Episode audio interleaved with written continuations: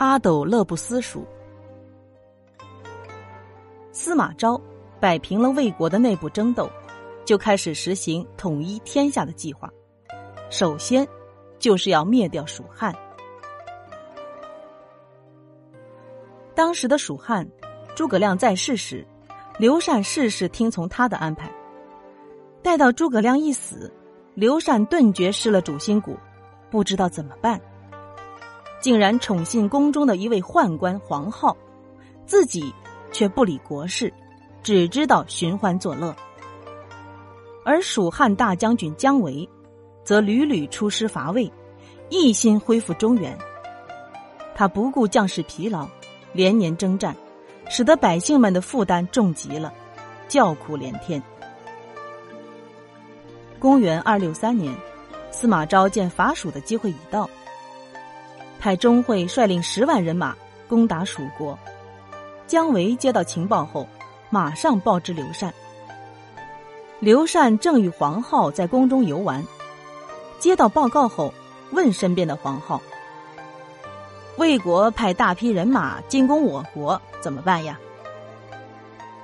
黄浩说：“陛下放宽心，听说城中有一师婆能测吉凶，可以召他来问问。”刘禅即命黄浩用小车把师婆接到宫中，在后殿陈设香花纸烛，焚香祝告。那师婆披散头发，赤着双脚，装模作样，念念有词说：“我是西川土神，陛下太平无事。几年后，魏国疆土也归陛下，可不必忧虑。”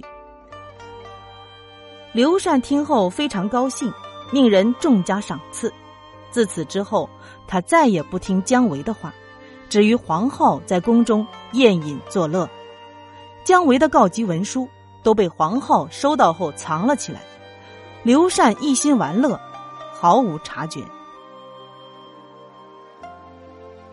魏国大将钟会、邓艾等，兵分十余路，浩浩荡荡杀向蜀国。蜀国虽有大将姜维、张翼、廖化等，因黄浩听信巫师之言，不肯发兵，最后寡不敌众，只能退守剑阁。魏军一时也无法攻破蜀军把守的险关要隘。邓艾见蜀军主力守在剑阁，亲自带了五千精兵，不穿衣甲，手执开山斧。从高山峻岭中强行开出了一条小道，人不知鬼不觉的直奔蜀国首都成都。刘禅在成都接到了探子飞报，说邓艾的兵马已经兵临城下，城外的百姓扶老携幼痛哭逃生。刘禅惊慌失措，竟然不顾群臣的反对，命人写降书。树降旗。刘禅的第五个儿子，北帝王刘晨，见父亲如此的昏庸，一家五口悲愤自尽。第二天，刘禅自己绑着双手，带领大臣们投降邓艾。消息传到剑阁，死守在那里的姜维等官兵大惊失色，嚎哭之声震天动地。邓艾攻克成都后。姜维假装投降于钟会，企图挑起钟会与邓艾间的矛盾。最后在混战中，邓艾、钟会、姜维都相继死去。司马昭见成都混乱，命人把刘禅接到了洛阳，封他为安乐公，赐给他金钱、美女、住宅。刘禅安下心来，渐渐忘了亡国的痛苦。一次在宴会上，司马昭命蜀人上场演蜀戏。蜀国官员触景生情，一个个低下头去，想想国破家亡，做了俘虏，还在敌国观看家乡戏，不由得滴下泪来。唯独刘禅抬着头看得非常起劲儿。司马昭看在眼里，问刘禅说：“你还想念蜀国吗？”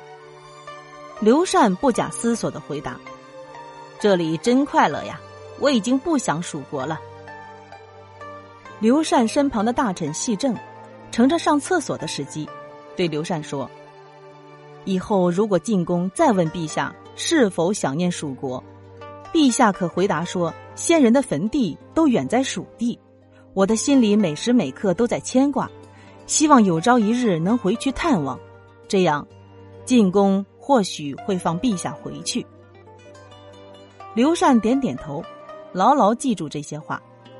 待到司马昭又一次问他是否想念故土时，刘禅微闭眼睛，装着哭泣的样子，以细正的话作答。司马昭说：“这话不像你说的，倒像是细正说的。”刘禅一下子睁开眼睛，惊讶的说：“你怎么知道的？”周围的人见此情景，都笑了起来。司马昭不由叹息道：“人之无情，竟会到这种地步。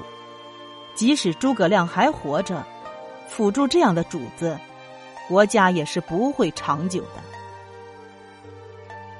后来人们便用扶不起的刘阿斗来讥讽那些昏庸无能而又自甘堕落的人。